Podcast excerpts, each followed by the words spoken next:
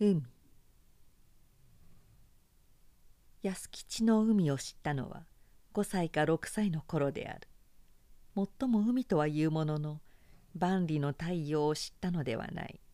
ただ大森の海岸に狭苦しい東京湾を知ったのである。しかし狭苦しい東京湾も当時の安吉には脅威だった。奈良町の歌人は海に寄せる恋を大船の香取りの海に怒りおろしいかなる人か物思わざらんと歌った。安吉はもちろん恋も知らず「万葉集」の歌などというものはなおさら一つも知らなかった。が日の光に煙った海の何か妙に物悲しい神秘を感じさせたのは事実である。彼は海へ張り出した吉ずばりの茶屋の手すりにいつまでも海を眺め続けた。海は白々と輝いた帆掛け船を何艘も浮かべている。長い煙を空へ引いた日本マストの汽船も浮かべている。翼の長い一群のカモメはちょうど猫のように鳴き交わしながら海面を斜めに飛んでいった。あの船やカモメはどこから来どこへ行ってしまうのであろう。海はただ幾重かの乗りそだの向こうに青々と煙っているばかりである。けれども海の不可思議を一層鮮やかに感じたのは裸になった父や叔父と遠浅の渚へ降りた時である。安吉ははじめ砂の上へ静かに寄せてくるさざ波を恐れた。がそれは父や叔父と海の中へ入りかけた。ほんの23分の感情だった。その後の彼はさざ波はもちろんあらゆる海の幸を享楽した。茶屋の手すりに眺めていた海はどこか見知らぬ顔のように珍しいと同時に不気味だった。しかし干潟に立って見る海は大きいおもちゃ箱と同じことである。おもちゃ箱。彼は実際神のように海という世界をおもちゃにした。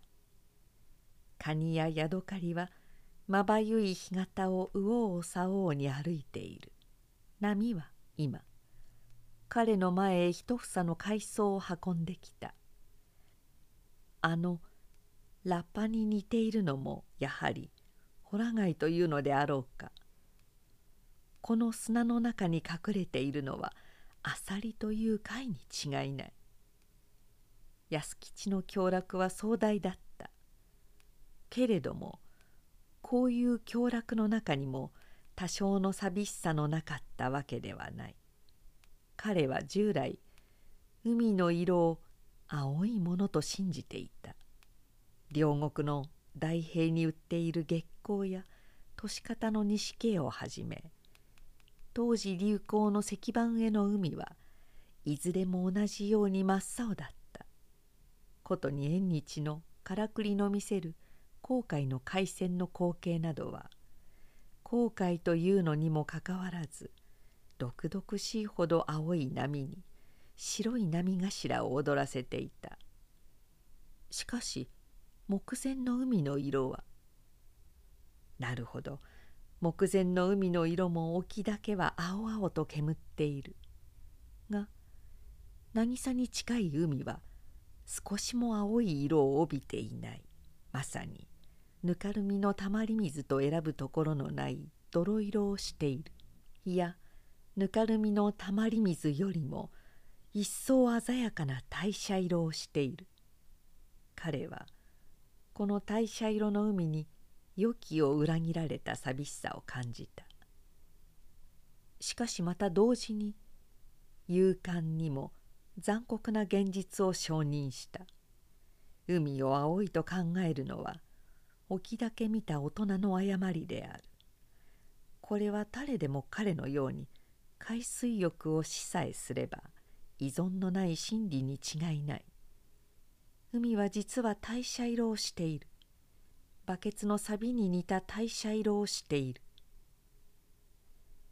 30年前の安吉の態度は30年後の安吉にもそのまま当てはまる態度である。代謝色の海を承認するのは一刻も早いのに越したことはない。かつまたこの代謝色の海を青い海に変えようとするのは所詮徒労に終わるだけである。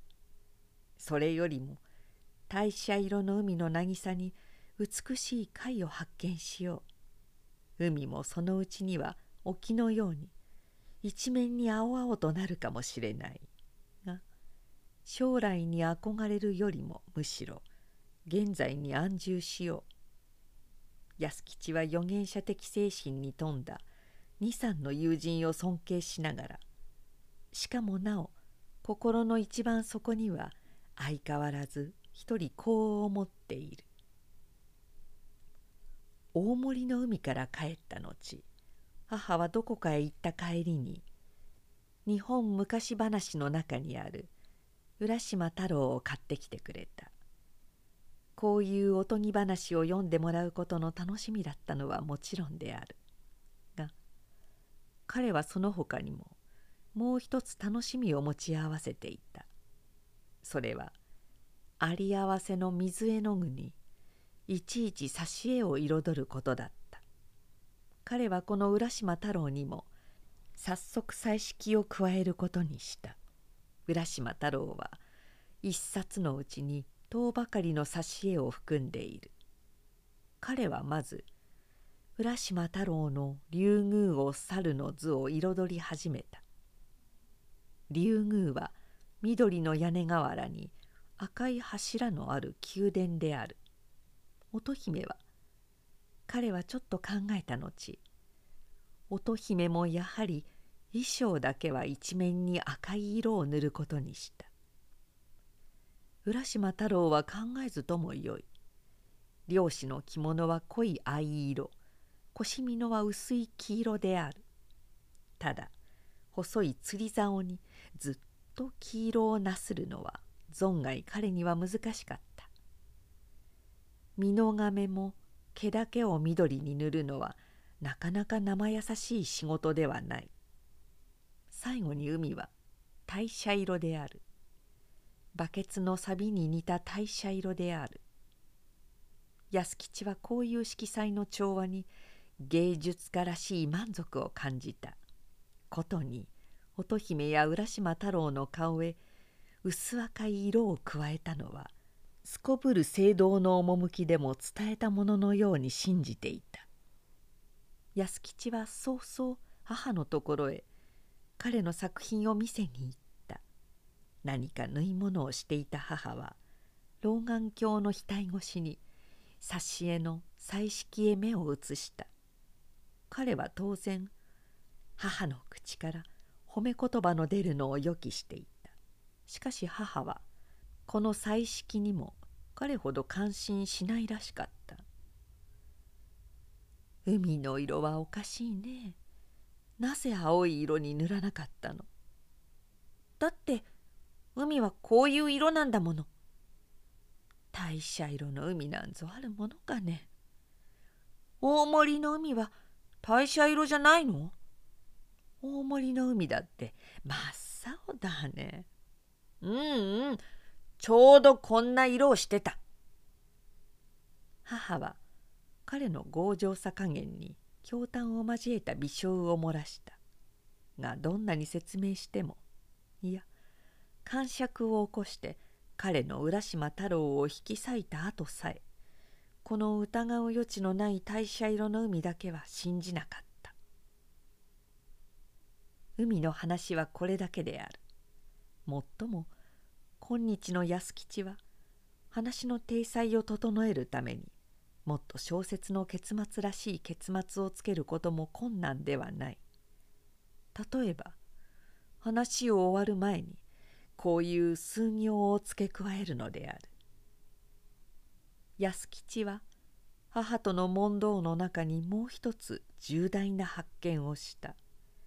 それは誰も大社色の海には人生に横たわる大社色の海にも目をつぶりやすいということである。けれどもこれは事実ではないのみならず満潮は大森の海にも青い色の波を立たせている。すると現実とは大社色の海かそれともまた青い色の海か。所詮は我々のリアリズムも甚だ当てにならぬというほかはない。方々安吉は前のような麦港に話を終わることにした。が話の体裁は芸術は諸君の言うように何よりもまず内容である。形容などはどうでも差し支えない。